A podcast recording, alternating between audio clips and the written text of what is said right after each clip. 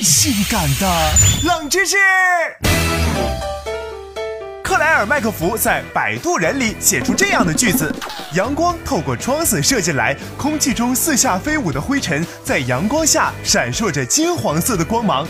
你是不是觉得这样还挺美、挺有诗意的？但是我要是告诉你，阳光下金闪闪的灰尘可能就是你自己的皮肤，你会相信吗？冷门指数四颗星。皮肤主要由上皮组织、真皮组织等构成，其中上皮组织又被称为表皮。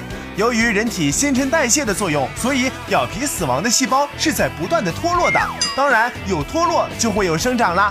每天会有一二百万的细胞老化，同时也会有一二百万的细胞生长起来。所以说，皮肤脱落是一个一直存在的现象。有科学家计算过，人一生当中脱落的表皮加起来的重量将超过二百二十七公斤。呃，简单的换算，呃，重量就是两头成年的佩奇吗？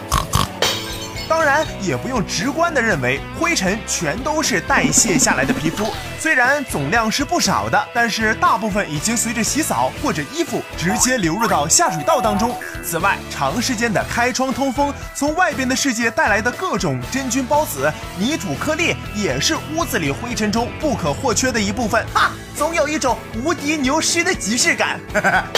从未听过如此性感的冷知识，这就对了。呃，等下次回家，我把自己捂得严严实实的，我以后是不是就不用再扫地了？